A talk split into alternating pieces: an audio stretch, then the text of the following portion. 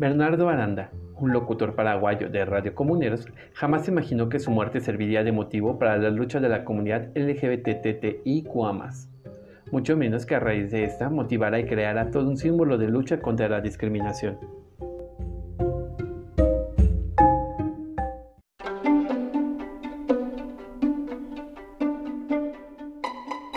Esto es Memoria del Arco Iris, un espacio para la historia LGBTTIQA. Vive tu memoria y asómbrate.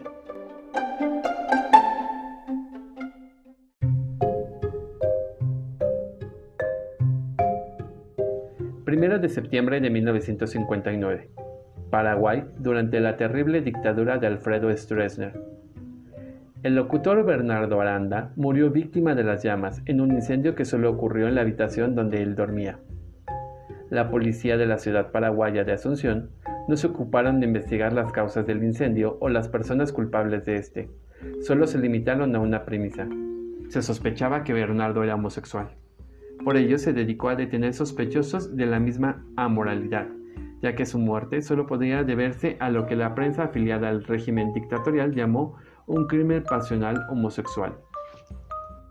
En el Paraguay de la dictadura de Stroessner, la homosexualidad no solo recibía condena social, sino que era considerada un delito. La falta de aceptación, tanto legal como social, de la homosexualidad forzaba a los gays a vivir en la clandestinidad. La vida social se restringía a grupos reducidos de amigos y a ciertas reuniones sociales de forma oculta disfrazada.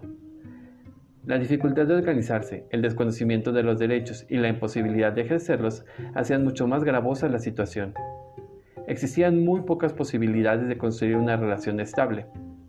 La fuerte represión social obligaba a los hombres gays a tener encuentros furtivos, donde el anonimato era la tarjeta de presentación, por el temor de ser delatado como homosexual y hacer sufrir la represión de la dictadura. Señala el informe final de la Comisión de Verdad y Justicia, constituida tras 35 años de dictadura, cuando Stroessner dejó el poder en 1989. En días posteriores a la muerte de Bernardo Aranda, se implementaron redadas para capturar e interrogar a personas que resultasen sospechosas por esta muerte. Sobra decir que los métodos eran los de la violencia de la dictadura en cualquier persona que se confirmara o sospechase fuese homosexual. Se estima que los presos fueron más de 100, sin embargo en la memoria popular se quedó grabado el número 108. La primera aparición de los 108 sucedió en el diario El País, el sábado 12 de septiembre de 1959, cuando la policía ya llevaba 10 días de redada para detener a cualquier persona sospechosa de homosexualidad. El título de la nota decía, 108 personas de dudosa conducta moral están siendo interrogadas. Intensa acción policial. Esperan resultados. El texto menciona, inusitado movimiento y despliegue se notó anoche en la sección policial 40 y en el local de dirección de vigilancia y delitos.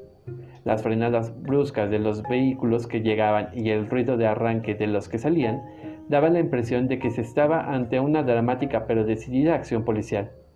Nuestro redactor, que sigue de cerca el movimiento policial y judicial, consiguió anoche filtrarse en los medios informativos y así pudo calcular un número aproximado a 108 personas de dudosa conducta moral que esperaban ser interrogadas.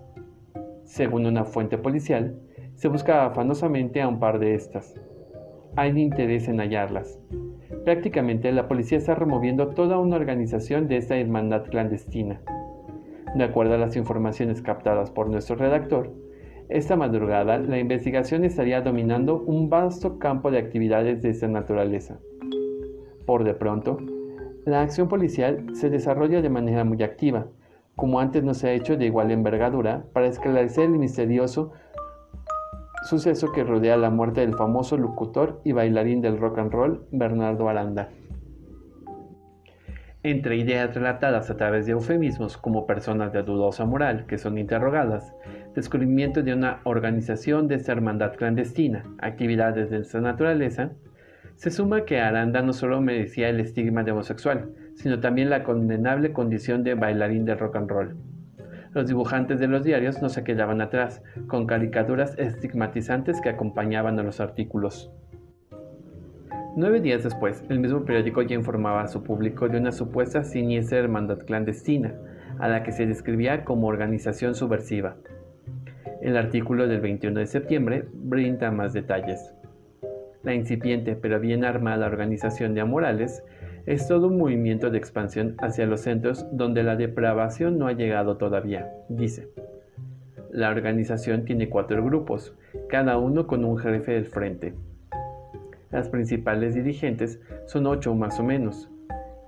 Son los que financian las operaciones de reclutamiento de menores.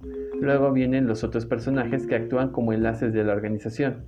Estos a su vez cuentan con la colaboración de los recién iniciados. Sus reuniones hacen en forma de rotación, es decir, una vez en la casa de uno de los socios, la siguiente tertulia lo hacen en casa de otro, después en la casa de aquel, etc. Allí beben, fuman y se visten como mujeres y otros como hombres, etc. El significado de los sugerentes etc. quedaba a criterio del lector, pero apuntaban hacia un solo lado. Pocos días después, el periódico publicaría el listado completo de los detenidos, todas personas de conducta moral, además de sospechosos de un supuesto asesinato que nunca se pudo demostrar. A finales del mes de septiembre de 1959, cuando la persecución estaba en su apogeo, apareció en el país una carta dirigida al director de ese diario. La carta decía, a el país le ha parecido justo bautizar con el nombre de lacra social a un grande y respetable número de personas honradas, que son tales, porque respecto a sus vidas hacen de ella un motivo moderado de placer, sin ofender a los demás, tan moderado y silencioso como corresponde a las sanas actividades íntimas, a diferencia de los placeres desenfrenados que también en el seno de la sociedad llamada culta suelen desembocar en públicos escándalos. El texto es una fuerte declaración de principios y un fuerte cuestionamiento a la moral social paraguaya de la época. Al mismo tiempo, este texto es pieza clave e inicial del movimiento LGBTIQA+, en la lucha por sus derechos, ya que deja entrever que la comunidad gay está dispuesta a organizarse colectivamente, sino para reclamar públicamente sus derechos, sí por lo menos para defenderse de los atropellos de los que estaba siendo sometida. La cifra dio origen al mito del censo de los 108, pues detrás de ese número estaban personas cuya identidad se pretendía ocultar. Este número se convirtió en el mito fundacional de la lucha por los derechos de la comunidad LGBTIQA en el Paraguay. Aún hoy sirve para hablar de los derechos de la comunidad en dicho país. Casi 60 años después de la muerte de Bernardo, nunca declaró. La cifra dio origen al mito del censo de los 108, pues detrás de ese número estaban personas cuya identidad se pretendía ocultar. Este número se convirtió en el mito fundacional de la lucha por los derechos de la comunidad LGBTIQA en el Paraguay. Aún hoy sirve para hablar de los derechos de la comunidad en dicho país. Muchos años después de la muerte nunca aclarada de Bernardo Aranda y de la feroz persecución desatada por la policía de la dictadura paraguaya contra todo vecino de Asunción sospechoso de homosexualidad, el número 108 es bandera del orgullo gay. Hoy en Paraguay, somos más que 108 es la consigna más coreada en las marchas del orgullo LGBTIQA, contra la discriminación y por el respeto a la diversidad.